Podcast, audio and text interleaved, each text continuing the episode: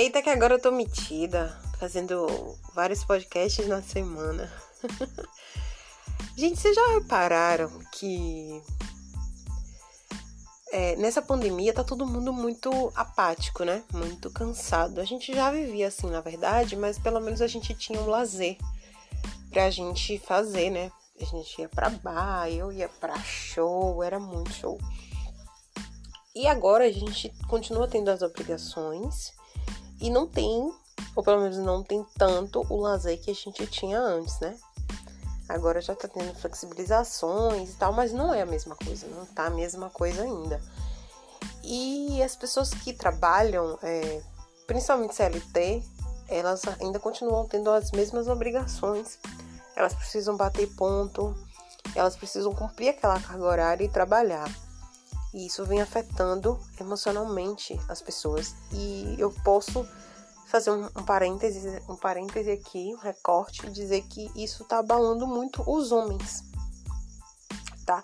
Tem um, um, umas, uns dois caras que eu, particularmente, é, duas, dois caras que conversando comigo ultimamente começaram a falar para mim que se sentiam muito apáticos, que a vida tava muito chata, que eles só faziam trabalhar levantavam da cama, um sai para trabalhar todos os dias, trabalha fora, né? Não, não ficou em home office, e o outro está trabalhando em home office. E levanta da cama, senta na cadeira para trabalhar, passa o dia todo ali sentado, levanta e na maioria das vezes volta para a cama de novo. Isso não é vida. Isso prejudica muito a saúde mental dos, dos homens, das pessoas, né? Como um todo. E aí eu tava pensando nisso, eu tava pensando assim, gente, isso não é coincidência.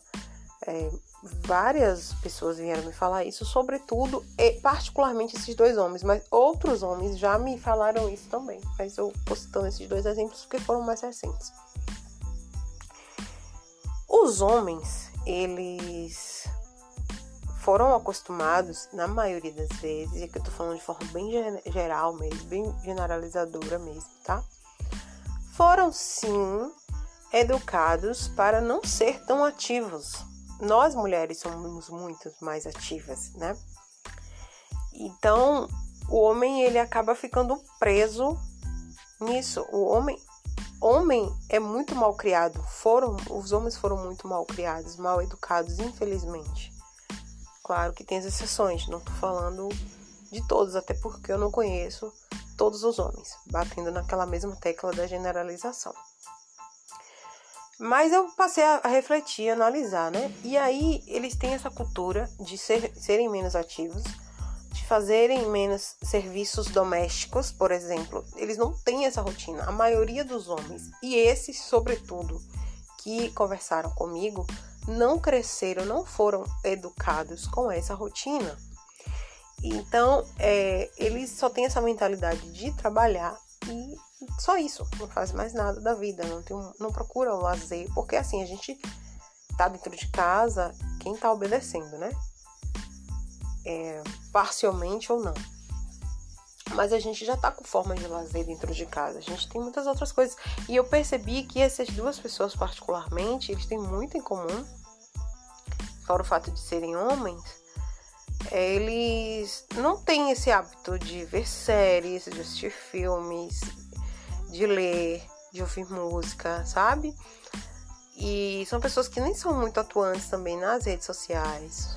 Então, são pessoas, são dois caras que só trabalham, só vivem para trabalhar. E eu fico me perguntando até que ponto isso vai interferir na saúde mental e física, né? Porque também não são sedentários, fumam os dois, fumam. E, e assim, é muito sintomático isso, muito sintomático e é grave.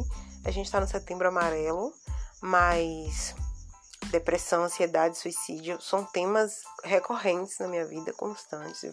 E, inclusive, o que o machismo causa dessas doenças, desses transtornos na gente, tanto homens quanto mulheres e até mesmo crianças, né? Porque a gente é criado, como eu falei, a gente é muito mal criado, a gente é muito mal educado, A gente é mal criado e mal educado dentro desses parâmetros do machismo e da masculinidade tóxica e etc.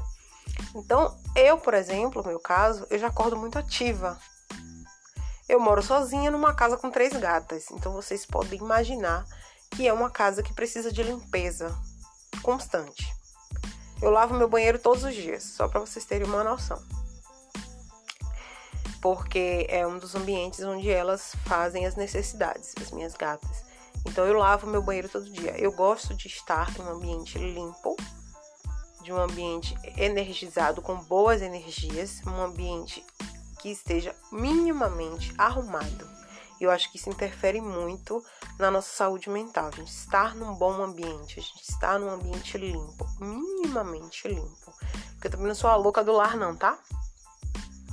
Mas eu já acordo muito ativa. Eu já vou fazer meu café, já a primeira coisa que eu faço é fazer o xixizinho, né? Aquele xixizinho maroto.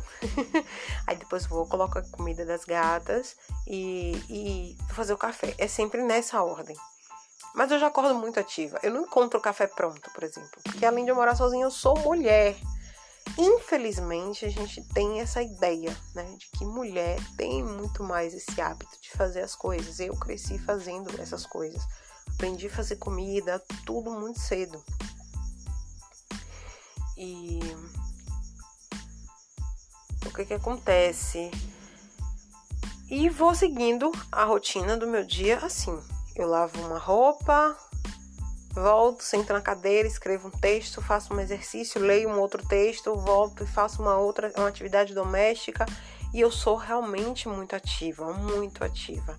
E isso é um dos fatores, além de terapia, além de treina, treinamento físico, de uma série de coisas que eu precisei fazer.